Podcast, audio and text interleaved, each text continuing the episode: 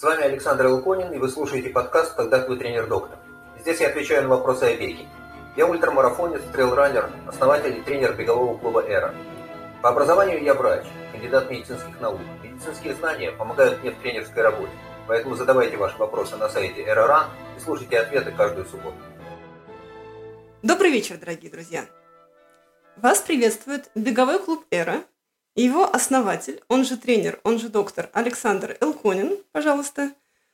Э, мы записываем подкаст «Когда твой тренер-доктор». И сегодня гость нашего подкаста – это прекрасная девушка с очень яркими волосами Екатерина Меньшова. Но она знаменита не только очень яркими волосами, которые ее... Я думаю, что для, э, они ей нужны для того, чтобы ее среди леса было лучше видно. Вот. А почему это нужно? Потому что Екатерина – она четырехкратная победительница чемпионата России по рогейну. Что такое чемпионат России по рогейну, расскажет сама Екатерина. А, скажу еще, представляя ее, что Екатерина в миру программист C++, и, в общем, ее жизнь, известная мне, состоит из двух частей, что она программирует и бегает рогейны. И вот мы буквально два дня назад в Ереване а, пробежали рогейн, где Екатерина стала первой девушкой и третьей в абсолюте. То есть только лишь два суровых мужчины смогли э, преодолеть эту дистанцию быстрее, чем Екатерина. И интервьюировать будет Александр, потому что я совсем ничего не знаю про ориентирование и про гейн. Э, и, пожалуйста, Александр. Ну что, ну, мы начнем с простого. Э, я понимаю, что аудитория, которая обычно смотрит и слушает нас, это люди хоть как-то причастные к спорту, но наверняка никак, или в большинстве своем никак не причастные эрогейну, поэтому начнем с простого. Что такое эрогейн? А, ну, я не знаю, сколько э, из слушателей знает, что такое спортивное ориентирование. Э, ну, наверное, это как более известная, конечно, дисциплина. Э, в принципе, у тебя есть карта, компас, нет средств навигации, и там нужно... Есть заданная дистанция на карте, там она задается либо ну, каким-то набором контрольных точек, которые mm нужно взять либо в определенном порядке, либо в случайном порядке, но обычно, если даже в случайном, нужно взять определенное количество – и потом всех ранжируют по времени. То есть нужно сделать как можно быстрее. Как можно быстрее пробежать заданную дистанцию. Угу. Вот. Э, в Рогене немного другая идея, которая на самом деле полностью меняет суть, э, ну, для кого-то. Э, в том, что у тебя есть заданное ну, количество времени задано, и ранжирование происходит по очкам, но как оно происходит? Все контрольные точки стоят разное количество пункты стоят разное количество очков. Ага. И нужно спланировать дистанцию так, чтобы вот за это определенное отведенное время э, взять как можно больше дорогих, ну, то есть набрать максимальное количество очков ага. из вот этих всех дистанций. То есть появляется очень, очень существенная составляющая планирования, которая на самом деле, ну, определяет такое довольно большое отличие от спортивного ориентирования в том, что постоянно на дистанции приходится что-то придумывать, что-то добирать, что-то выкидывать, то есть постоянно приходи, приходится контролировать время, и это как бы придает такое третье измерение, на мой взгляд, этому виду спорта. Угу. То есть э, у тебя есть карта, на карте разбросаны контрольные точки. Да. Эти контрольные точки имеют разную стоимость да. в баллах, в очках, и тебе надо в заданное время набрать максимум очков. Ну, по сути, так. Максимум, и... на который ты способен. Очевидно. Да. А, а если ты опоздаешь? Там есть какое-то время, ну, когда начисляешь штраф, угу. обычно через полчаса просто тебя дисквалифицируют, если больше, ага, чем полчаса понятно. ты опоздал. Вот, обычно, понятно. а до этого типа минута очко обычно. Ну, по-разному бывает. Угу. То есть превышение контрольного времени сначала да, штраф, а да, а потом да, дисквалификация. Да. Ну, при этом надо понимать, что если ты сильно раньше прибежал, как бы это тебе тоже на самом деле в минус, потому что ты как бы не добрал просто что-то. Ну, мог бы это... Ага. Да, это и, мог бы и, время потратить. И стало быть, надо придумывать, либо набрать много-много дешевых, либо ну, это, за, это зависит, дорогими. Это зависит от э, планирования дистанции, э, ну, от дизайна дистанции вообще. Как бы бывает такое, что там самые дорогие в самом дальнем углу, например. И типа вот ты пытаешься понять, вообще ты успеешь в этот угол или нет. Угу. Бывает там, ну, по-разному бывает. А чем определяется стоимость пункта? Ну, это тоже, Какие на самом деле... пункты делают дорогими? Ну, вообще иногда считают, что типа это зависит от сложности взятия. Ну, часто, ну, возле старта часто делаю дешевые, просто потому что их проще взять, там, проще добрать всегда, там, как бы. Угу. Нет смысла там дорогие ставить, потому что слишком легко. А, Ну, обычно, на самом деле, это же тоже зависит от дистанции, там, от дизайна. То есть, например, бывает какое-нибудь облако точек, которые, например, э, в каком-нибудь порядке удобно обходить. Или, на, наоборот, неудобно никак обходить. И там, в зависимости от вот этих э, стоимости этих пунктов, там можно как-нибудь играться, что там выгоднее взять так или так, или вообще никак не выгодно брать, и там и здесь неудобно, что там сбоку стоит, например, какая-нибудь дорогая точка, и здесь стоит сбоку дорогая точка, и ты вот пытаешься выбрать, какую из них взять, потому что обе брать там совсем неудобно. Ну, то mm-hmm. есть, по-разному. Это реально зависит от, э, от дизайна, от планирования дистанции постановщиком. А где вообще может стоять точка? Ну, что изображено на карте? На карте обычно изображено лес. Э, ну, опять же, это на самом деле есть некоторые отличия от спортивного ориентирования, я тоже сейчас скажу. Э, на карте есть там дороги, лес, там и поле обычно по-разному рисуется, естественно. Э, бывают разные обозначения леса, то есть, например, там э, может быть какой-нибудь очень густой непроходимый лес, тоже ну, обозначаться по-другому. Но вообще используются знаки спортивного ориентирования, в которых, например, есть градации леса. Прям. Вот. В спортивном ориентировании ты можешь вообще предсказать, с какой скоростью ты пробежишь. Вот, например, этот кусок леса, есть разные цвета, там от белого до темно-зеленого, и вот разная насыщенность этого зеленого цвета определяет, насколько пробегаемый лес. А, и поэтому там вообще довольно предсказуемо там можно планировать, что, например, э, там, подбегать по дороге выгоднее, или вот по этому светло-зеленому лесу, там, ну, короче, но зато дольше. Uh-huh. В Рогене обычно просто на такую, ну, невозможно на такую площадь нарисовать прям вот настолько подробную карту, поэтому там получается некоторая лотерея э, именно с проходимостью леса. Ну, вот обычно, да, есть лес, дороги, водные объекты все, угу. естественный рельеф. Угу. Мог быть, ну, понятно, что дома какие-нибудь нарисованные. Угу. То есть... Ну, искусственные объекты. Искусственные объекты, да, там всякий лэп, ну, все, угу. все что угодно. Ну, из основных, вот, ну, все, что, все, что есть как бы на местности, все можно нарисовать. Угу. Вот.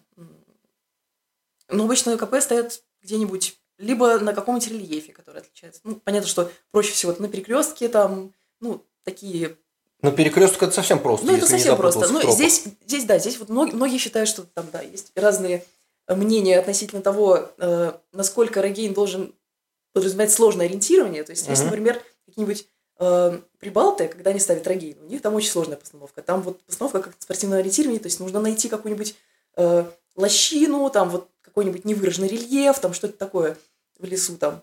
Э, есть люди, которые считают, что Рогейн это все только про планирование, и вообще как бы, а все остальное это, ну, можно ставить там на перекрестках. Главное mm-hmm. вот действительно, как ты спланируешь эти перекрестки пробежать. Эм, ну, мне, конечно, больше нравится более сложное ориентирование, просто потому что это интересно. Mm-hmm. Вот. А бывает, что организаторы так загонят контрольный пункт, что его никто не найдет?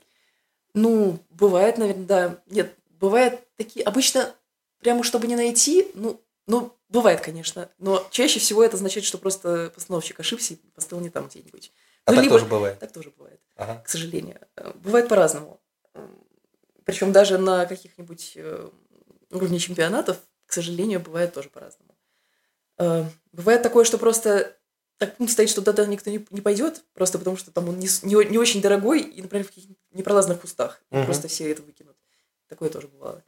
Угу. А сколько у тебя есть времени для того, чтобы спланировать? Э, тоже по-разному, но обычно два часа. На чемпионатах три на суточных. Три часа? Три часа. А это, кстати, даже не, не, это не, не то, чтобы очень много. Потому что реально нужно продумать много вариантов. Угу. И тонко еще как-нибудь рассчитать, там, где можно будет немножко выкинуть, там, uh-huh. если не будешь не успевать, где сильно. Ну, то есть разные варианты еще надо прочитать, желательно. Ну, понятно, что можно не делать этого, но будет сложнее на дистанции. Можно там все промерить кубометром, например. Ну, хорошо, а как это в жизни делать? Вот как это планирование делается в жизни? Ну, обычно, да, смотришь, прикидываешь, где там выгоднее брать. Сидишь, там, пишешь, вообще, складываешь. Ну, практически. Нет, на самом деле, э, вот самый популярный метод – это натыкать э, разноцветных булавочек ага. и ниточку натягивать. А, нитки. Да, ага. да, да, чтобы, ну, ага. чтобы планировать, сколько ты примерно по птичке возьмешь. Ну, то есть Мгм. по прямым. Как и там можно летают. домножить на какой-то коэффициент примерно и получить, сколько ты там готов пробежать, например, за сутки в километрах. Ага. такой местности, которую ты, в принципе, можешь по карте более-менее понять. Но обычно Мгм. еще бывает на чемпионатах, обычно еще бывает модельная карта. Мгм. То есть ты там за день до можешь ознакомиться с местностью там, и со стилем ну, постановки КП. Вот. То есть ты уже как бы примерно прикидываешь, сколько ты на такой местности готов пробежать. Ну да, и все сидят, вот натягивают эту ниточку, выглядит очень забавно, это вообще так- такое прям существенное, не знаю, не отличие, но вот такая вот вещь, которую все враги не замечают и забавляются. Булавки и да. нитки. Да-да-да. Вот это вот. Разноцветные Прикольно. булавочки. Ты тоже Я, кстати, делаешь? я, кстати, вот, ну, я, я, конечно, делаю иногда, то, что с ними, ну, все-таки, наверное, проще, но я очень люблю еще на глазок. Я очень люблю, когда у меня есть напарник, который вот это делает, и- и на- натягивает, а я как бы сижу в это время там на глазок, прикидываю, у нас получается примерно одинаково. При этом Мгм. довольно забавно.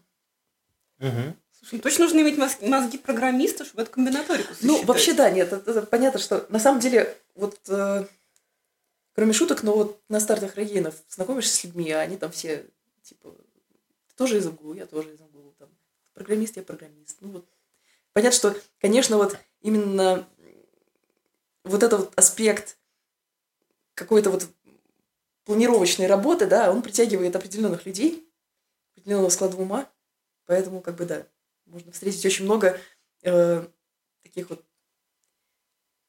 технарей интеллектуальной элиты. Обалдеть. Не побоюсь этого слова. На стартах там, в общем. Слушай, а Да.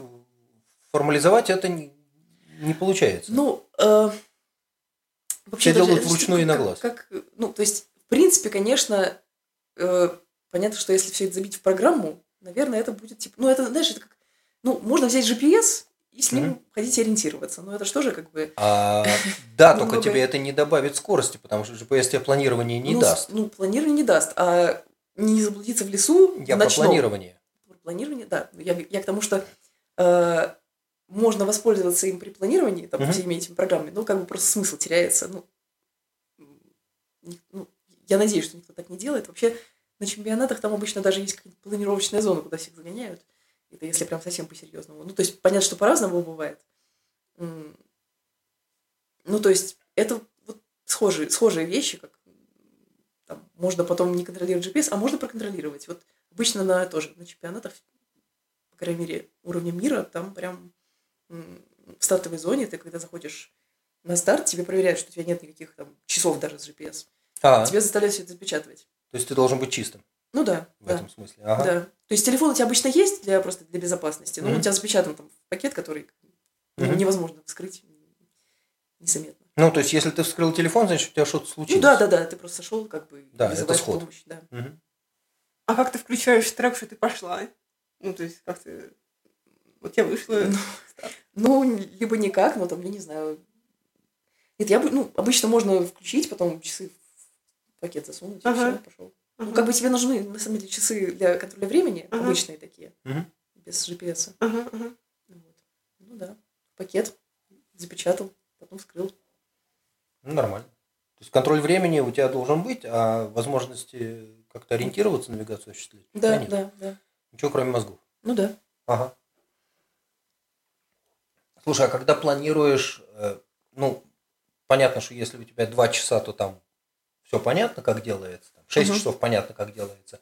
А если это сутки, двое суток, как-то планируется отдых, где-то планируется что-то есть, пить? Ну, это зависит от э, твоих целей. На... То есть, вообще, как бы, многие приезжают просто гулять, Мгм. и понятно, что тогда можно как бы и зайти в центр соревнований, там обычно горячая еда, вот если это суточный, там многие спят, ну, как бы, это все зависит от цели. Понятно, что если ты лидер и претендуешь там на медали, то, конечно, ты так не, не будешь делать. Ну, то есть в лучшем случае отдыха, пробежишь мимо, схватишь, схватишь Ну, и это тоже, еды. это на самом деле надо смотреть, потому что часто бывает, что как бы нет выгодных вариантов, чтобы два раза в лагерь заходить. То есть там Ага. просто ко- контрольных точек так много нет Мгм. рядом, чтобы их выгодно было бабочкой собирать. Мгм. Часто ты просто по одному пути приходишь, а по другому уходишь, и все. У тебя полная автономка на сутки? Ну да. Ну, обычно нет. Вот с водой, кстати, э, ну, то есть понятно, что еду-то можно взять, вот с водой вопрос. Ну, воду обычно все-таки на таких вот э, прям суточных чемпионатах завозят в бутылках куда-нибудь, просто там есть склад бутылок где-нибудь в точке. Ну, на карте на карте Да, есть да, да. источник воды. Ну да, то есть какой-нибудь Поилка. логичный проход или прям на КП. Бывает, если КП там просто стоит, типа, на перекрестке, вот там. Ну там же поилка. Да. Понятно. То есть, как бы воду можно не, не тащить там 5 литров на себе. А какой у тебя э, собственный опыт э, без сна? Сутки, двое? Ну вот я в двухсуточных никогда не участвовала. Я не есть, но это прям супер мало. Это вот, мне кажется, только в Абрауде что ли, кто-то делал двухсуточные ракеты. Ну, по-моему, это, конечно, уже издевательство над организмом. Я в двухсуточных мультигонках участвовала, но там все-таки другое. Там можно в лодке поспать как-то. Все-таки даже пока гребешь. Все-таки, когда ты с картой в руке бежишь рогейн, там спать на ходу как-то не получается обычно, даже если тебя напарник ведет тебя. Все равно что-то надо ногами перебирать. Контролировать, опять же, его немного. Вот. э, То есть я вот в рогейнах именно только в суточных участвовала. А сутки без сна? Да, конечно. Ничего не валит к концу? Ну, вообще, мне кажется, вот люди как-то привыкают. То есть все вот когда первые разы участвуют, как-то вот прям тяжело всем. А так, ну, не знаю, нормально. Потом уже приемлемо становится. Понятно, что где-то в час, в два ночи как-то вот самое такое вот противное время, когда начинает хотеться спать. Ну так, немного переборол, и нормально. Ну, я не знаю, я, я еще просто много раз в ММБ участвовала, там же то же самое, там стартуешь в ночь, и потом Да. пошел. Вот. Так что у меня богатый опыт. Не спать. Куда-то бежать ночью. А как ночью ориентироваться?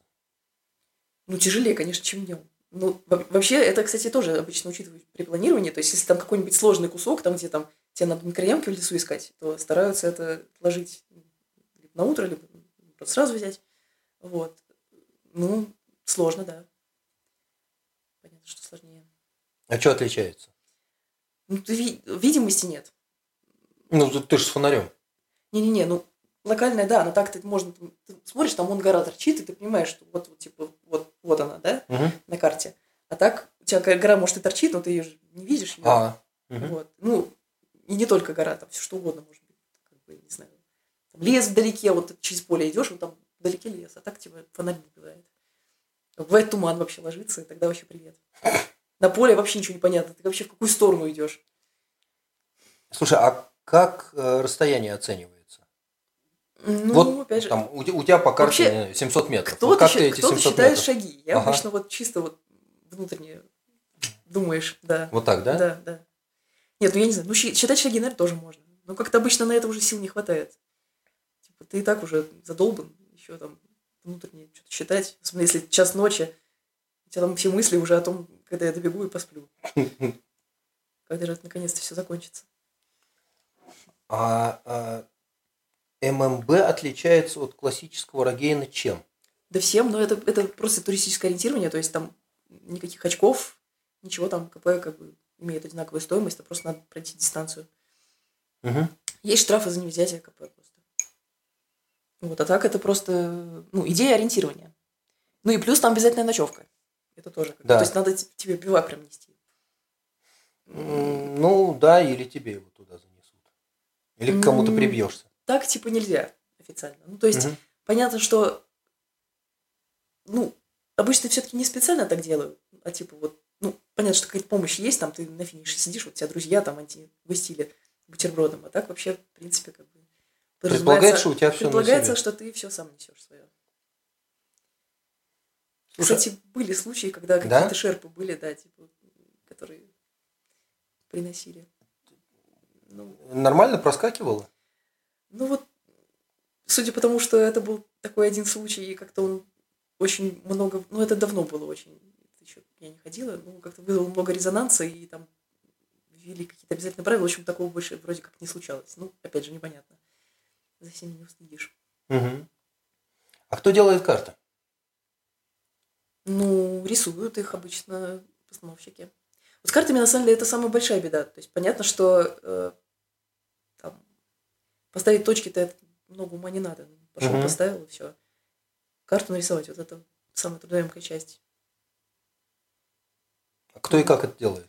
Ну, обычно, ну, чаще всего берется какая-то основа, там, либо УСМ, либо, ну, есть э, даже с рельефом, там, можно купить основу даже с рельефом. Э, Потом просто ногами ходят постановщики, и там, что все тропинки не нарисованы у тебя ни на одной карте, там, Мгм. даже на УСМ у тебя нет там, половины тропинок. Постановщики ходят и рисуют. И это обычно много человека дней. То есть подго- подготовительный этап, он трудоемкий. Да, да, да, очень. Есть Не, не то, не то, что взяли готовое, накидали туда, точка Да, насыпали. обычно такого очень мало. Вот, кстати, опять же, это отли- отличие от спортивного ориентирования в некотором роде, потому что там все-таки, ну вот, очень маленький масштаб обычно, там ну, час люди бегают. И там можно накрутить как угодно еще к тому же. Мгм. Там дистанцию, даже на маленьком клочке можно просто 10 кругов вот так вот пустить по разным КП задумку, и люди будут бегать. А в Рогене все-таки... Конечно, в смысле... Ну, за- заданный порядок. В заданном взять, порядке да. надо. Там же можно как угодно. Вот Да. На любом клочке земли тебе накрутить там сколько угодно километров. В Регине так не получится, Мгм. потому что у тебя выбор есть. Э, Ну и плюс ориентирование обычно... У них два часа считается это лонг. Два Да. часа. В Рогине два часа это типа очень короткий рогин какой-то. А вот есть двухчасовые рогины в Москве, называются нанорогины. Мгм. Вот, то есть это как бы вообще несерьезно. Вот. э, И понятно, что детализация карты очень сильно отличается. Мгм. И, ну, вообще в ориентировании часто используя- используются одни и те же карты. Э, Конечно, ориентировщики сами на это тоже жалуются, типа, что вот карта забегана уже. Вот. Понятно, что новые рисуются, но как-то вот они более-менее одни и те же. Вообще не так много мест интересных, в которых интересно реально поставить. То есть просто может подмосковный лес, конечно, нарисовать, но там, скорее всего, не будет ну, ни- никаких ориентиров интересных. Обычно это какие-то там, либо, я не знаю, сосновые дюны какие-нибудь, либо там карстовые провалы. Ну, то Мгм. есть что-то такое, что делает этот лес каким-то отличием. Либо рельеф интересный. Сосновых дюн в Подмосковье Есть, есть. есть, Ну, не не богато. так много, да. Не Ну, богато. Не, не так много. И карстовых провалов тоже. не- не Ну, это скорее как Нижегородская область уже. В Нижегородской, кажется, Да, есть, да. да. Вот. Ну, то есть, условно. Поэтому в Подмосковье, кстати, не так много вот именно за городом прям карт нарисованных. Ну, я не знаю, вот есть какие-то э, под Дмитровым, там где, ну, там просто рельеф. Там рельеф. Там рельеф. А так вообще, вот люди обычно... А, Латкайна есть, кстати. Но А. это, но это такое, типа, man-made. Там же просто какие-то были... рас- ну, типа, Карьеры там там, карьеры. да. Там песчаные карьеры, Вот. они Вот частично затоплены. место тоже, да. Да. Там лю- люди любят ориентироваться. А так вообще, ну, просто московские парки все нарисованы, понятно, дорожка много. И все. Вот так, чтобы именно за городом были какие-то нарисованы. Ну, очень мало такого. То есть получается, что ориентирование и эроген – это немножечко разные виды спорта. Ну, по сути, реально, вот они похожи, но вот именно По внешним признакам вроде как похожи. вот эти маленькие отличия, они на самом деле вот в них вся соль. Мгм. То есть одно, например, спринт, а второе на выносливость там исключительно. Ну хорошо, а вот на самом деле что получается? Кто побеждает в рогене и чем победитель рогена отличается от победителя в ориентировании? Ну, обычно Или это одни и те же люди? это обычно просто человек, который умеет быстро бегать. Ага. Вот. В Рогене это человек, который умеет быстро бегать долго. Ага. То есть обычно ориентировщики, если они даже приходят на Рогейн, они, во-первых, ну, они много ругаются часто потом. И еще либо там сходят с полдистанции, либо спать идут. Ну, в общем, короче, ну, реально это просто разные как бы виды деятельности. Бегать уметь быстро и бегать уметь долго. Ну, это, не знаю, в, в трейлах, так и в асфальте. Ну да, Ну, да. действительно так. Интересно. Слушай, а кроме рогейна что еще? В смысле, что еще? Что в горах? Ты в горах бывала? Да. Где? Колись. Э, в походах-то? Ну, в Где походах. не была. Ой, да много где. На Кавказе много раз, в Хибинах, э, в Саянах, на Алтае. Мгм. Что там еще есть? Да Не знаю. В в Альпах. Альпы. Но это именно походы, не альпинизм. Ну, у нас на Кавказе один раз был поход прям с веревками. Мгм. Ну, мы, конечно, что-то нам не понравилось. Там все растаяло, и как-то... А вот по камням уже это совсем суровый альпинизм. Веревки это Ну, Два, обычно два горный Б? поход. Ну, типа, такое, не, не очень сложное. В Альпах мне очень понравилось, кстати, с веревками. Мы там ходили э, от Рут, это от Шамани до Цермата. да. Вот, очень понравилось. Там прекрасные ледники. Ходили в связках по ледникам. Было замечательно. Спали на леднике. Вот это прям мне очень понравилось. Прикольно. Холодно? Ну, прикольно. Зато Летом? летом. Летом. А сколько летом на леднике у вас было? По температуре? Да. Ну, какой-то жесткий минус, не знаю, ночью был. Там ветер был еще. Что, прям вот Ну, все замерзло? Ну, минус был нормальный, да. Мгм. Интересно. Мы же с тобой чуть не оказались в одной команде. Да, Мы сватались в свое время Да-да-да, на да. петель, да, но команду не взяли. да. Мы не прошли. Ну и на самом деле, это же был ковидный год уже, там все равно. Это Даже если бы ковидный нас был? взяли, да, это был, это было в 19-м мы подавали. Это в значит, 19-м, было- да? Да. А, значит, мы слушай, я уже не помню. попали. А, да. Скорее всего так. Я только в 19-м-то и начала в эту тусовке вращаться нормально так. Наверное, да. Ну да, да. Наверное, да. Я свой Дагестан пробежала первый. А, соточку сразу. Дагестан, это да. вообще чуть ли не второй трейл был мой. Или какой-то там. То есть А второй как- трейл и сразу сотню. Да, нет, до этого была пражская сотка, которая тоже, естественно, сотня. Мгм. то, что стовка. До этого был, типа, что-то 10 километров в Подмосковье, и А все. кто тебя на стовку затащил? Ой, а у нас почему-то, кстати, вот у нас есть регенерский чатик, и почему-то вот там люди очень уважают стовку. То есть они не Мгм. уважают трейлы, потому что, ну, это же как без карты вообще не серьезно. Но почему-то стовку все очень уважают. Мгм. И все туда ездили прям регулярно, пока там не началось это все, ковид, вот это все. Ну, и я как-то за компанию поехала. Подожди, кто тебя туда затащил? Ну, кто-то вот из этих регенеров, они, они все. Массово. Я не помню, кто писал. Просто я помню этот текст про пражскую стовку. Да, да, да. Я не помню, кто его писал. Ну, либо я, либо Настя. Скорее Настя. Ну, наверное. Скорее Настя. Да. Ага. Ладно. Да, да, да. Как, как тебе эта стовка далась? Вообще очень, очень тяжело. Ну, То есть у меня был, конечно, опыт всяких ММБ, которые тоже долго, и. Рогейнов-то тоже, на самом деле. Но что-то там прям... Ну, вторую половину всю я выживала с неработающими квадрами, которые там на спусках в какой-то момент забились. И Мгм. просто мы там на следующий день, там все дружной нашей командой, мы спускались бочком по лестнице. Ну, классика, в принципе. Ну, не, по- после сотни с хорошим рельефом это нормально. Ну, что нормально, ты, да. ты по лестнице Да. спускаешься боком, еще Да. желательно за перила держаться. Да. М, Нормально. А как Дагестан дался? Дагестан, кстати, нормально дался. Очень даже хорошо. Первый. Второй вот был вообще...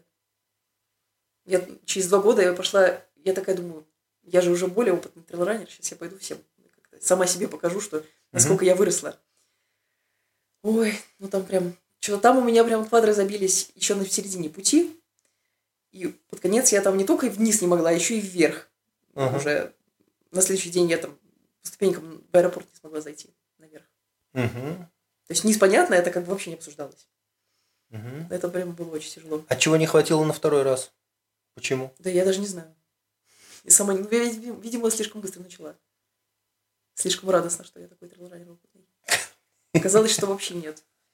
Но я, кстати, после этого даже сотку и не бегала. Я вот решила, что надо как-то за- завязывать с этим всем. А какая дистанция, получается, вот в суточном рогене покрывается?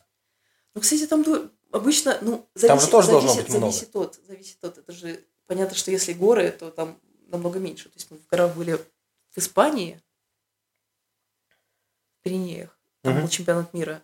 Там получилось что-то типа километров 75. Ну, мы там, конечно, не то чтобы прям очень хорошо. Нет, мы нормально выступили, кстати. Ну да, там километров 75 получилось. 75 за наверное. сутки. Да. То есть не очень много. Набор был, ну, 5, допустим. 75, набор 5 за сутки. Ну, Ну, нормально, да. Ну, не, не, не, не, не вау, как бы. Ну, то есть ничего такого сверхъестественного. Не, ну это, это так можно трейл планировать. На такую Нет, дистанцию ну- с таким перепадом. Вот Нет, контрольное время ну как нет, раз будет. Ну, нет. А, ну, контрольное время. Ну, контрольное да. время. Ну, может быть. Я по контрольному времени. Нет, Понятно, что я не по лидеру считаю.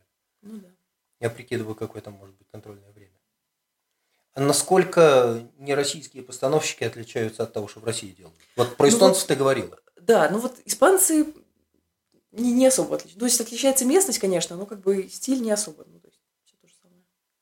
Вот эстонцы всякие с латвийцами, да, у них там там вот такой вот рельеф, такой микрорельеф, и тебе как-то по нему надо начать что-то найти, вот в микроямке вот в этой. Мгм. Ну, это, конечно, да. Вот это было сложно. И что, и как это ловится? С Божьей помощью. Вот я, я не знаю, как. Ну, просто идешь по азимуту и молишься, что ты не пройдешь нужную точку. Вот я не знаю, как это еще можно. Пытаешься привязаться к вот этим вот микрорельефам, но там он какой-то еще и был не очень четкий, то есть он был примерный, примерно был похож. А вот прям э, он был то ли более ген- генерализован, то ли что, но вот как-то там не очень хорошо читался, в общем. При этом всем. И еще туман как раз был. Вот это прям Прекрасно. прекрасно, да. Ну, как-то мы там смогли. Ну, один, о- одну контрольную точку мы там искали полчаса, наверное, ходили кругами. Нашли? Нашли. Но тоже с Божьей помощью, я не знаю, просто я уже как-то куда-то пошла и, и как-то мы нашли. А это в зоне леса или выше? В зоне леса, да. А, то есть совсем нифига не видно. Нет, ну это же, блин, это вот эстон- эстонцы, латвийцы, там же... Ну да. Нет, поля, конечно, там есть. Ну да. Поля есть. Да. Не, есть, есть поля, могут быть эти пустоши заросшие, Ну да. Кусты, все такое. Там и это может вырубки быть. есть и всякое такое. То есть Вырубки прям реально есть. очень похоже на Россию было. Мгм. Ну, Как-то у них там было... климатические зоны не сильно отличаются от Нет, у них же полосы есть России. сосновые песчаные дюны прекрасные там Есть. ближе. Там вот они тоже проводили. Но в этот раз нам как-то повезло, и мы были просто в абсолютно подмосковном лесу, только в который пришлось ехать еще зачем-то очень далеко. Слушай, а как по дюнам бегается? Замечательно. Красиво. А что, рыхлый песок под ногами? Но он обычно не рыхлый, не особо рыхлый. Там же какие-то сосны растут, травочка, то есть такое что-то. Ну, Нормально. заросшие дюны. Ну да. Нормально. Наверное, чуть лучше, чем у нас в Гусь Хрустальном. Итак, мы в эфире уже полчаса, и я надеюсь, что вы в таком же восхищении от Екатерины и того, что она рассказывает про гены, как и я, например, потому что для меня это настолько сложная материя, я просто не понимаю, как это работает, я никогда не смогу в жизни повторить.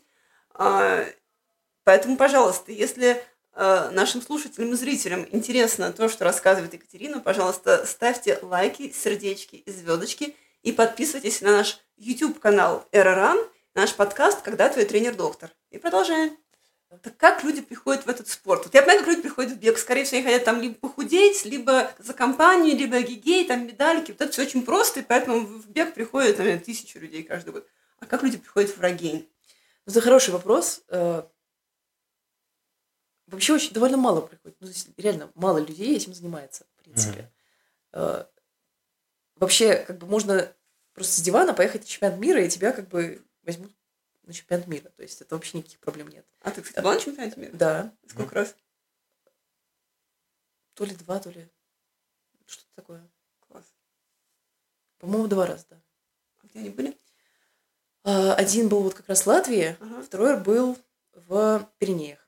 Еще я была один раз на чемпионате Европы. Ага. Это было в Эстонии. ага. Вот. Ну, короче, да, в эти, на эти чемпионаты можно попасть просто вот с дивана подать заявку, Ага. и тебя возьмут. Потому что ну, там есть какой-то лимит команд, который никогда не выбирается. Там есть даже какие-то вот квоты на первичную, типа, кого, кого первым возьмут, и это обычно какие-то чемпионы типа стран Мгм. или призеры. Вот. Но обычно это вот реально имеет очень формальный характер, потому что берут в итоге всех. То есть я ни разу не видела, чтобы лимит команд выбрался. Ну или там, может быть, самый последний сравнить с тем же самым трейлом, в котором даже просто на какой-нибудь UTMB ты не попадешь, а это как бы не чемпионат ничего, это просто типа ста- ну, какой-то какой известный трейл. И вот это, конечно, такой дисбаланс очень сильный. Поэтому как люди приходят в регейн, я не знаю, очень случайно, как-то вот, как-то вот так вот тоже там, ходили на ММБ, услышали, или там некоторые, может быть, ориентиром занимались в детстве. Такие тоже есть. Но оп- опять же, это немного разные вещи, как мы уже выяснили, поэтому таких тоже как бы не, не очень много. То есть ориентировщиков на самом деле в разы больше. Вот. Ну, в общем, хороший вопрос. А как ты пришла? Ну вот я как раз очень долго терлась где-то рядом в каких-то кругах, вот около ММБшных. Вот очень много лидеров ММБ, они участвуют и в рогейнах тоже. Вот. И поэтому я это слово слышала там лет за 10 до того, как первый раз пошла. Просто, ну, ладно, не 10, может, может быть, 5. Вот. Ну, как-то не приходило в голову туда пойти, а потом что-то вот меня позвали разочек. И мне понравилось. А в каком году тебя позвали? Я, наверное, в 16, нет, 15 15 первый раз была на Рогене. А через сколько лет после первого Рогена ты стала чемпи... победительницей чемпионата России? А, ну, первый раз как поехала, на самом деле, ответ такой. Это было в 2018 году. За два года ты вот эволюционировала до победительницы чемпионата России? Ну да. да. Неплохо. Ну там, опять же, я не могу сказать, что там очень большая конкуренция на самом деле. То есть, вот особенно по женщинам, есть несколько человек, которых все знают, и все. То есть, вот. Там соревнуешься как бы с известными тебе людьми каждый раз. В последнее время там, кстати, э, появилось довольно много сильных девочек. Откуда-то они тоже взялись. Я не знаю, откуда они взялись. Но вот появилось много сильных девочек, по крайней мере, там, в московской тусовке. И, ну, это, на самом деле, хорошо. Конкуренция всегда хорошо.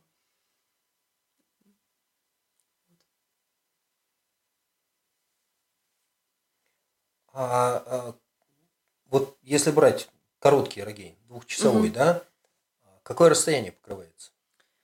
Ну, там обычно бегают какие-нибудь как раз вот прям ориентировщики быстрые, там, ну, двадцатку они набирают, если там плоскач какой-нибудь, очень легко. Двадцатка набегается? Да, да. И большую часть времени бежишь? Ну, все время бежишь. А как на бегу с картой? Еще ну, немножко вот, думать вот, все вот, это вот время. Вот. Нет, ну там есть какие-то техники, типа, что э, можно, например, если ты бежишь по дороге, можно глянуть как раз в этот момент, потому что тебе не нужно там. Угу. там ты знаешь, что тебе нужно добежать до перекрестка, а дальше, конечно, надо в карту смотреть, но пока ты бежишь до перекрестка, ты как бы смотришь в карту. Угу. Раз, ну, планируешь что-то. Угу. Нет, ну там же на самом деле двухчасовые рогейны, там же как бы ты сначала тоже планируешь. Там час обычно дается на планирование. То есть в принципе, куда бежать ты знаешь. Тебе нужно только понимать, как бежать. В смысле, как бежать? Ну, там, каким вариантом, где заходить в лес, там, ну, то есть, такая вот работа с картой обычная. Угу. Как этому учиться? Ну, на самом деле, даже есть методички, в которых описано там упражнения. То есть, вообще, да. нормальные ориентировщики, они как бы таким занимаются. То есть, там очень много... Я, к сожалению, в детстве этим не занималась. Ну, как-то вообще даже не знала, что это такое есть на самом деле. Сейчас, конечно, немного жалко, потому что было бы интересно поучиться реально в нормальной спортшколе. Я не знаю, есть ли они для взрослых. Угу. Ну, то есть есть какие-то просто люди, которые учат этому. Но их на самом деле довольно мало. Ну, спортшколы обычно там с детьми работают. И там у них там все серьезно, там и сборы, и там, ну, то есть нормальные полноценные секции. Я вот. видел каких-то детей, у которых в тренировочном режиме а, было ориентирование, угу. и на каждом э, этом самом контрольном пункте их ждала э, задачка. Угу. Какая задачка? Отметился на КП, записал ответ задачки. Математический. А. Побежал дальше. Ну, это на самом деле, это вот на самом деле, э, да, это интересно, что вот надо на ориентировании бежать быстро, но не настолько быстро, чтобы э, при этом, да, при этом, чтобы все-таки была какая-то кровь еще, которая чтобы в мозг работали, поступает, ага. да. Это важно. Ну вот такая интересная да, очень да. тренировка. Да. А я еще спросил, говорю, а это зачем? А это, говорит, чтобы они понимали, что задачка не в том, чтобы как можно быстрее бежать. Ну да. А в том, чтобы бежать достаточно быстро, но не так быстро, чтобы у тебя мозги чтобы. Чтобы, да. Угу. Потому что надо, все время надо башкой. Да, это все стандартная история. Если угу. ты чувствуешь, что ой, сейчас я как разбегусь, всегда мимо пролетаешь. Ну просто. Угу. Стандартная угу. история. Хорошо. Вот сбегал. А что ты делаешь потом? Как ты оцениваешь себя? В ориентировании или в рогене? В рогене, в рогене. Ну, бог с ним с ориентированием. Ну, потом... На самом деле, я очень люблю потом анализировать, например, смотреть... Э, вот есть люди, которые я знаю, что они примерно, например, моего уровня. И угу. интересно всегда посмотреть.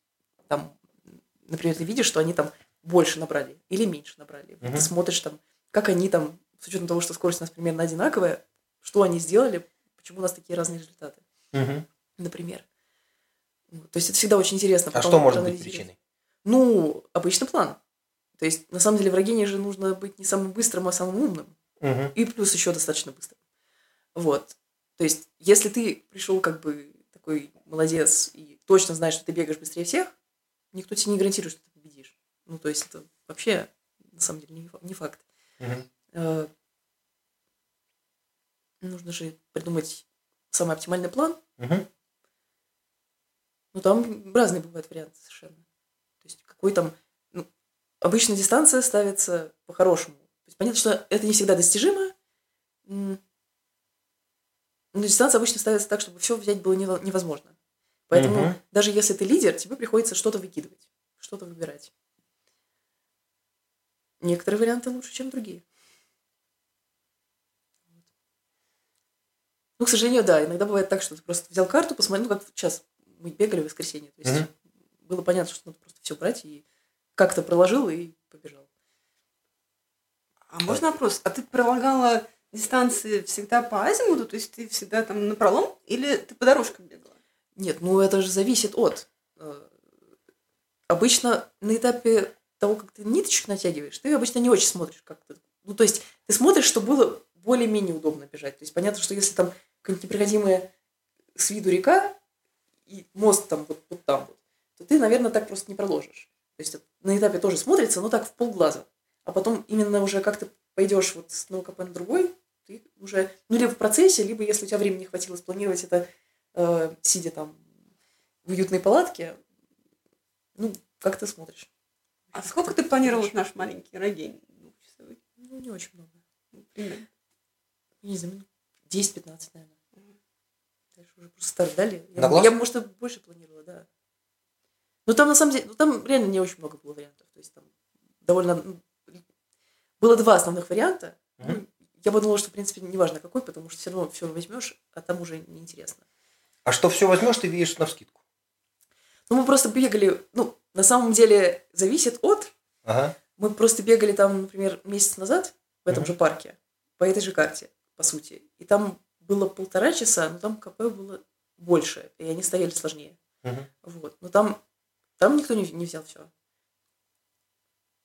Вот. Но вот за два часа я думаю, что я бы там все взяла.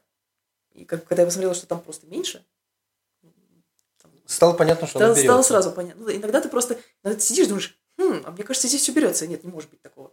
Перемериваешь 10 раз, так все. Да нет, мне кажется, все берется. Вот ты такой, а точно ли все берется? Мне кажется, все берется. Но это же не может быть такого. Не должно все браться. Ну, бывает, да. Бывает. Понятно. А у тебя какая дистанция получилась за два часа? Э, за чуть меньше полутора часов. Час По- 26 у тебя? Час. 20 Час 20 с копейками, 22. да, да. Ну. По километражу? Ага. Ну, что типа километр 9, наверное. А у нас Там сколько? набор, я не помню какой. Ну, набор какой-то там приличный. Там Набор приличный, там хороший да, рельеф. Да. А мы наколупали где-то 8600. Из Мгм. этих 8600 у нас сотни четыре, наверное, было на ошибке, Мгм. потому что мы не нашли одну точку и потратили там Мгм. время. Потом решили, что фиг с ней, Мгм, да, мгм. бог с ними, с этими двумя очками. Ну, да. Лучше мы не будем тратить время и пойдем дальше. Ну это надо, то есть а Катя взяла в полтора раза больше точек за то же количество километров. Мгм. Удивительно. Ну, Ну, это планирование называется. я на самом деле азимутами там ходила довольно много. Даже там, где было так себе. Ну, просто. Там почему? довольно много леса, который нормально проходит. Ну да, но некоторые был не очень. Оля отказалась вообще срезать. Абсолютно. Три сотни метров точно на твоей совести есть. Зато мы не потерялись. Ну, слушай, 50 метров от дорожки до дорожки, Оля говорит, нет. Понятно. Как я ориентировалась, я говорила, там были люди с собакой. Видишь собаку, пойдем к ней вернемся. Мы ориентировались. Правда, Эту- собака за это Эту собаку было видно через лес на той дорожке, куда нам надо было попасть. Вот, это вот к вопросу об ориентировании в темноте. Вот в темноте было бы собаку не видно, и вы бы потерялись. Или было бы сложнее. Ну, ну это да, это правда. Вот. Но у собаки зато глаза в темноте. Если фонариком поймать, то глазки видны Главное, чтобы это была делаются. та же собака. Желательно, да. Тоже непросто. Тоже непросто. Вот в Рогене, кстати, тоже насчет азимутов. Мгм. В ориентировании у тебя есть проходимость леса. Она обычно соответствует истине хотя бы примерно. То есть ну, бывает такое, что там был белый лес, то есть самый проходимый, но он чуть-чуть подзарос. Ну, как бы, но обычно нету такого, что был белый лес, а стал завал непроходимый. Белый это, Это типа самый-самый пробегаемый. Пробегаемый Ну, то лес. есть, да. Вот. Но обычно не, не- нету такого, что из него там образовался завал. Ну, Мгм. обычно все-таки как-то хоть как-то там карту корректирует перед, сорев- перед соревнованиями, даже если она не очень новая. Вот. А в Рогене э, мне очень нравится выражение, что там везде обычно белый лес нарисован. Э, мне очень нравится выражение, что это лес неопределенной проходимости. Понятно. Вот. То есть мы там не были, не вот, знаем, да, врать да. не будем. Ну, типа того. Ну, или там, ну, вот что видели, то нарисовали. Темно-зеленым, вот где- где-то здесь кусты какие-то, вот мы увидели. А остальное непонятно. Вот, и там приходится еще принимать вот такой взвешенный риск, например, обходить, с учетом того, что ты уже видел в этом лесу, там ты уже, там, не знаю, 15 часов бегаешь. Мгм. С учетом того, что ты видел, вот сейчас вот тебе выгоднее обходить вот так вот, или срезать, но там вот лес непонятно какой. То есть такие тоже вещи довольно интересные. Вообще это Рогейн очень много, не знаю, по крайней мере, меня цепляет тем, что это такой азарт. Ты как бы реально в любой момент у тебя что-то происходит. То есть ты либо там выбиваешься из плана, либо наоборот надо что-то добрать. И Мгм. как-то вот надо все время думать, рисковать. Там, ты Мгм. думаешь, вот сейчас у меня есть вот лишние пять минут. Вот образовались, я вот быстро бегал. Ли- лишние пять минут есть. Потратить сейчас вот единственный шанс добора вот сейчас вот я. Остальное все как бы я и так уже беру. Там дальше будет нечего. Мгм. И вот сейчас вот сбегать или не сбегать, или потом я там где-нибудь стряну и не возьму свое вот то, что более выгодное. Вот, вот так постоянно приходится вот такие вот вещи э, просчитывать, как бы, либо Мгм. брать на себя риск, либо не брать. Ну, в общем, это очень цепляет. Как ты еду-питье планируешь на 6 часов? Ну, ш- на 2 нет, часа, нет, ладно. на 6 это- тоже легко там. Ну, взял обычно, обычно все планируют типа единицы еды в час. Вот. Ну, то есть, понятно, что если это гель, наверное, это меньше, чем час. Если это большая шоколадка, наверное, больше. Ну, в среднем так вот получается. Единицами Ну, считаю. да, да. Ну, Тоже подход. Особенно на сутки, там вообще только единицами, как ты это еще иначе рассчитаешь. Вот ты М. взял свои 23 единицы и пошел. Не знаю, может, кто-то калории считает. Ну, это сложно. Тоже подход. А вся эта комбинаторика твоя, то, что сейчас рассказал, что ри- рисковать, да, вот, э, если возьмем эту карту Рогейна, да, и там нарисовано, не знаю, сколько там было, 40 точек, и ты это все в голове держишь, что ты из 40 решила пройти там вот эти 35 самых выгодных, а тебе нужно найти там 36-ю, и как ты вот, грубо говоря, у тебя все это в голове, или у тебя есть отдельная бумажка с сопоставлением Да нет, времени? можно- можно просто? Ну, на карте обычно все рисуют, там все соединяют КП, в каком порядке они хотят взять. И там что-нибудь какие-то пометочки делают, типа здесь через 3 часа, там здесь через 6 часов, ну, как-то прям. Или в кинометраже, то есть там, на самом деле, 3-6 часов это не очень э, показательно, потому что ты же вначале быстро бежишь, а потом ты ночью устаешь, и там вообще медленно. Мгм. Еще и спать хочется. Вот. Обычно все в километрах более-менее как-то. Вот. На карте обычно рисуют. Но на самом деле я не, я не люблю рисовать именно соединение точек. То есть понятно, что с одной стороны это проще, ты как бы уже все взял и видишь все. Сложнее ошибиться, с одной стороны. А с другой стороны, вот это тебе лишний раз ты как бы в голову не включаешь. То есть ты там, например, как бы потом смотришь и думаешь, «А зачем я КП вообще брал? Мгм. Тут же как бы невыгодно. А просто у тебя так нарисовано было, и ты пошел. А то, что Ну, как на ме- спланировал. Ну да, да. А то, что на местности ты уже как бы посмотрел бы и понял бы, что это вообще делать не надо. Мгм. Вот. Как бы каждый раз там логично вот думаешь, куда я дальше планировал идти. Ага, тут сюда, да, логично. Хорошо, пошли. А, тогда очевидный вопрос. А как часто случается, что ты правишь свой план на ходу? Ну, обычно вот то, что я как раз до этого рассказывала, что типа у тебя ли- либо лишнее время образовалось, либо не лишнее, ну, такое очень часто бывает. Вопрос в том, когда ты плани... ну, когда какие-то меры принимать на этот счет. То есть, например, в сутках, если ты вначале опережаешь план, наверное, Мгм. это нормально, потому что потом, опять же, начнется ночь, и Ну, тем- там темно, страшно, хочется спать, да, там Мгм. как-то помедленнее. А если ты уже с самого начала, например, понимаешь, что ты медленнее идешь, чем план, то как бы а дальше лучше не будет. Ну, очевидно, да. Ну, тогда сразу приходится какие-то решения принимать. В смысле, что-то отрезать, Ну выкидывать? да, да. Мгм. Ну, обычно это значит, что ты ну, совсем плохо спланировал. Если ты сразу там начинаешь отставать, то это явно косяк. Ну, или там Это- это нахватал ошибок на Не- первых ненормальная ситуация. Нет, ну если, потерял время. если ошибок, как бы и ты понимаешь, что это типа разовая акция, а дальше ты нагонишь, скорее всего. Ну, бывает, да. А Мгм. если ты понимаешь, что именно просто по темпу у тебя все идет не так, как ты планировал, это уже, это уже нехорошо. Понятно. А про темно и страшно. Вот люди бегут, допустим, трейл на эту сотку, там нужно тоже Ну ночью да, бежать, но у них да. хотя бы есть а, мет- э, разметка со светоотражателями, и Ну да. это их успокаивает. Время А. от времени пункт питания. Да, а вот ты бежишь в темном лесу, неизвестно где, у тебя нету с собой даже GPS-трекера. И, и как вообще? У тебя были какие-то экстремальные случаи, какой-то на тебя медведь выходил, или там кабан какой-нибудь, Ну, или что-нибудь Не, такое не, экстремальное? медведь кабан, к счастью, нет. Вот. Но все-таки есть какие-то плюсы в том, что в этом лесу, помимо тебя, еще, хоть и не прямо рядом с тобой, а где-то там, Мгм. еще очень много Какие-то человек. люди Они, они как-то уже... Лидеры уже всех распугали, короче, обычно. Вот. Ну, а просто, типа, что ты боишься ночью, что ты сейчас что-нибудь заблудишься и не найдешь, ну, конечно, бывает, да. Обычно вот самое, самое такое на сутках, вот, когда начинаются сумерки, вот прям начинает становиться грустно. Причем уже когда темно, уже не так грустно. Вот именно когда сумерки, ты понимаешь, что сейчас будет темно, вот это прям можно приуныть, да. Потому что понимаешь, что сейчас, сейчас все будет сложнее искаться, сейчас ты вот один на один с этим лесом, все нормальные люди сейчас кроватку укладываются, а ты понимаешь, что ты ночь проведешь на ногах. То есть, это прям... Ну, на самом деле, сильные эмоции, это же то, на что люди как раз и подсаживаются. То есть, почему люди Мгм. трейлы такие бегают, тоже они любят пострадать, потому, ну, потому что это сильная эмоция. Мгм. Ну, здесь примерно то же самое. Она просто немного другая. Она у тебя не в том, что тебе там, ноги уже устали, а в том, что вот надо как-то выживать ночью, что-то искать, находить. А как участники взаимодействуют? Ну, То есть ты говоришь, куча людей. Обычно на этом пример- пятачке? примерно никак.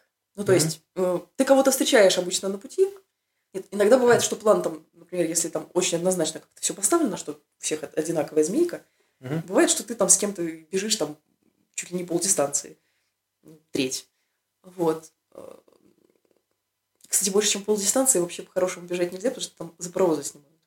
Ну, Да, да. вот. Ну, понятно. Ну, все равно бывает такое, что просто план у всех одинаковый, и все там бегут реально параллельно, ты уже думаешь, блин, как от них избавиться, от этих людей. Мгм. Вот. А обычно, в обычном случае, просто ты иногда кого-то встречаешь. Мгм. Раз в два часа, да. Ночью раз в пять часов. Мгм. Не, ну там фонарь видно. Ну да. Где-то скачет Да. фонарь. А так обычно все очень размазано по дистанции, если су- сутки это. Э, Там участников обычно столько же, сколько не на сутках, а карта в четыре раза больше. Мгм. А вас всех сразу выпускают или с промежутками? Не-не-не, все одновременно. Ну так получается, один какой-то умный пошел, все за ним ломанулись, не включая голову, все за первым идут себе прекрасно, все пробежали. Ну, Ты его догони. Это, во-первых, да, во-первых, его надо догнать. Либо если это кто-то умный, но медленный, надо, ну, тогда как бы просто тебе какой толк с него. Ты быстрее бежишь. Ну, а если он умный еще и с твоей скоростью, то просто тебя снимут на финише, когда он скажет, что ты за ним провозил. Вот и все. Ну, то есть, там какой-то есть предел, после которого надо уже. Ну да, что-то делать самостоятельно. Да. Ну, то есть отклоняться от маршрута, который у тебя мог бы совпасть потенциально. Ну, вряд ли такое есть, что у тебя прям маршрут совпал один в один с человеком, который бежит абсолютно с твоей скоростью. Мгм. И еще и выбирает каждый раз один и тот же вариант. То есть там же разные бывают варианты, типа азимутом ты пошел. Или, особенно если в азимутом ты как бы выбрал тоже пойти азимутом, и у вас еще и азимут совпал, ну это как-то совсем уже. Шесть Не, каких-то- если с одной точки вы идете азимутом на, на другую точку, то он у вас должен совпадать. Ну, все-таки там разные. ну, да, но точка входа На самом деле- совпадет. В лесу как бы там 20 метров, и ты уже человека не особо видишь. Да. А там как бы 20 метров это на азимуте нормально. Ну, в лучшем случае услышать можно. Да. А есть какие-то нормативы, на какой площади можно разместить какой километраж? То есть, грубо говоря, на, не знаю, там, 5 квадратных километрах 5 линейных километров. Насколько далеко эти точки Ну, могут быть во- вообще, разбросаны? вообще люди, которые планируют такие дистанции, они обычно, да, они обычно прикидывают, что типа здесь там сколько-то квадратных километров, значит на сутки это мало. А Вот на- Мгм. если столько, то много, нормально. Но я, честно говоря, не помню, какие там цифры. Я их слышала даже. Ну или, допустим, а, какие-то средние взвешенные цифры от КП до КП. Сколько должно быть там 10 километров или 400 метров? Нет, ну это зависит от того, как ты поставишь. Там понятно, что примерно равномерно ставят. То есть нет такого, что здесь там каждые 400 метров, а здесь там по 3 километра между КП. Ну это просто понятно, что туда просто никто не пойдет. Зачем Мгм. тебе километр, КП каждые 3 километра, если вот здесь много? Ну, они как-то более-менее равномерно. А именно количество обычно ну, здравый смысл подсказывает. Там, типа, ну там больше 100, это как-то очень много просто точек надо поставить. Это сложно. И не всегда станций столько есть. А там, допустим, на сутках там, не знаю, 30, ну, это понятно, что, типа, что, КП раз в час, что ли? Ну, это Мгм. никто не будет так тоже ставить. Это уже ММБ. Это как-то, да, Мгм. не то. Вариативности просто нет. Ну, Интересно. А, а как ты отмечаешься на КП? Ну, обычно чипом. Вообще, ну, много вариантов есть. Современные, конечно, самые это чипы Спортедент, в которых есть э, бесконтактные, которые просто мимо вот так вот пробегаешь, рукой махнул, вот, и побежал дальше. Ну, а там, там- а там как, как та- фантазия подскажет. Там, там Вот, да. висит станция, ты поднес к ней чип, Да, да. кто-то пискнул. Ну, а так хоть компостер. Компостер это Это вот такой крокодильчик. Дырокол. дырокол, Который... Дырокол, да. Ну, там у него своя форма. который оставляет фигурный Да, рисунок. Да. Ну, понятно, что это, конечно, уже прошлый век. И ты этот фигурный рисунок на карте пробиваешь. Ну, да. Или карточку тебе На дают карточке, специально. да. Я с таким Да бегал. хоть цветные фломастеры. Я с таким бегал. Сейчас соображу. Где-то ну, на переходе 70-х, 80-х Мгм. у нас такое было, да. Да-да. Карточкой. На ММБ такое было вплоть до 2019 Мгм. когда наконец-то. А еще какие есть варианты? Вот вариант с чипом. Ну да, ну И чипов на самом деле довольно много разных. Э, Ну, по крайней мере, вот есть самый ну, широко распространенный в мире это спортедент, который используется на всех чемпионатах. Есть, ну, короче, есть еще какие-то системы менее распространенные. Мгм. Они, они обычно более дешевые. Ну, все-таки да, на самом в- деле, в прошлое воскресенье была вообще другая технология. да, QR-коды. Там был QR-код, QR-код. который Ну, это, висит. это жутко неудобно, на самом деле. То Почему? есть это прям... Ну, понятно, что это, с одной стороны, удобно, потому что у всех есть телефон, который можно читать QR-код. А с другой стороны, вот особенно на такой дистанции, как была, когда КП у тебя каждые 4 минуты, то есть каждые 4 минуты доставать телефон и по 20 секунд еще вот этот вот QR-код пытаться считать, ну, это вообще несерьезно. Ну, это просто большая потеря времени на каждом КП. Мгм. В смысле, что с чипом быстрее. Конечно. Особенно с тем, который бесконтактный. Ты просто мимо. Ну да. даже скорости не снижаешь. Вот. Понятно. Ну, а так весь мир бегает с чипами. Да, да. Ну, потому что это И с бесконтактными. Да. Ну, все-таки на чемпионатах обычно часто на суточных делают контактные. Я не знаю, сколько там батарейка живет. А не, хотя бывает и бесконтактные, наверное. Бывает, бывает. Ну, в общем, по-разному. Ну да, обычно чипы, ну потому что у тебя есть что-то специализированное, легкое, как Мгм. бы, опять же, телефон обычно запрещен. Там, то есть, если, ну, понятно, что можно, наверное, его запечатать и запечатанный подносить там, чтобы он меточки Ну, не считал. оптимально. как бы, ну, он тяжелый еще обычно. Он должен реально держать тебя сутки в таком режиме батарейку. В это, рабочем. это вообще, Мгм. это обычно такой кирпич уже. Он должен у тебя быть непромокаемый, потому что если ты в болоте плывешь, извините, а в болоте бывает, приходится плыть. Или там в реку бродить, ну, разное бывает. Или там под дождем суточным, например. Мгм. Такое тоже бывало. Это прям вообще класс. Ну, у тебя как бы не любой телефон выживет вообще. Это правда.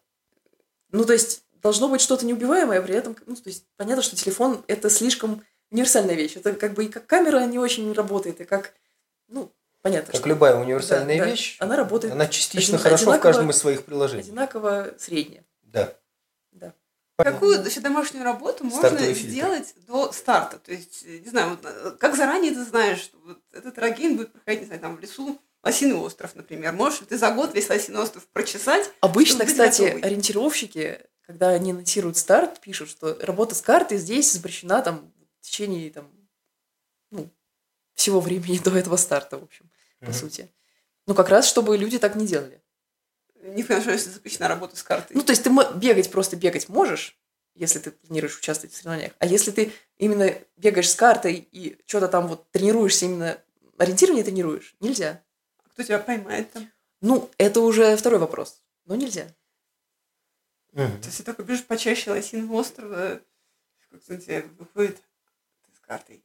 Вообще, учитывая, что Рисковал. люди выкладывают в страву треки с конкретными нарушениями правил довольно часто, ну, то есть там, бывает уже на, на например, все- на разоб- всё видно. заштриховано, например, а люди выкладывают в страву трек, там, где они проехали по заштрихованному, и их снимают. Ну, такое нормально. Там нельзя ходить? Ну, да, типа запрещенная зона какая-нибудь. Так бывает, что у тебя Бывает частенько. какая-то там часть карты, она заштрихована, это запретная зона, туда нельзя заходить. По разным причинам. Да. Но если хватило ума показать трек через нее, то Да. вот «Здрасте, приехали» называется. Спасибо большое. А, Мы были сегодня час в эфире с а, Екатериной Меньшовой, узнали о новой для нас, для меня совершенно новой дисциплине рогейн.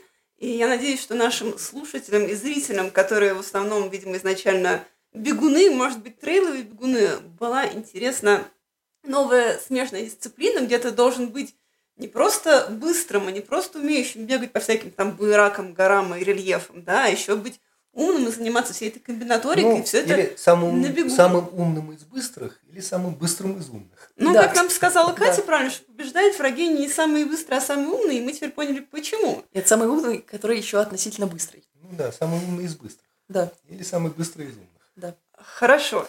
И э, наших слушателей и зрителей призываем ставить лайки, сердечки и звездочки нашему эфиру. Если вам было интересно то, что рассказывала Екатерина, а мне было крайне интересно, я надеюсь, что вы все заразились ее энтузиазмом или, по крайней мере, восхитились, что а, вот такая вот, не знаю, сказать, что обычная девушка, но девушка, да, вот она вмещает в себе такие разные компетенции и быстроту, и а, такой вот м, кибернетический ум, не знаю, как это правильно сказать. Вот. В общем, если вы также восхищены Екатериной, как и мы, то ставьте лайки, сердечки, звездочки, подписывайтесь на наш а, YouTube-канал Эроран, на наш подкаст «Когда твой тренер доктор», и ждем вас в следующую субботу. Всем пока! Пока.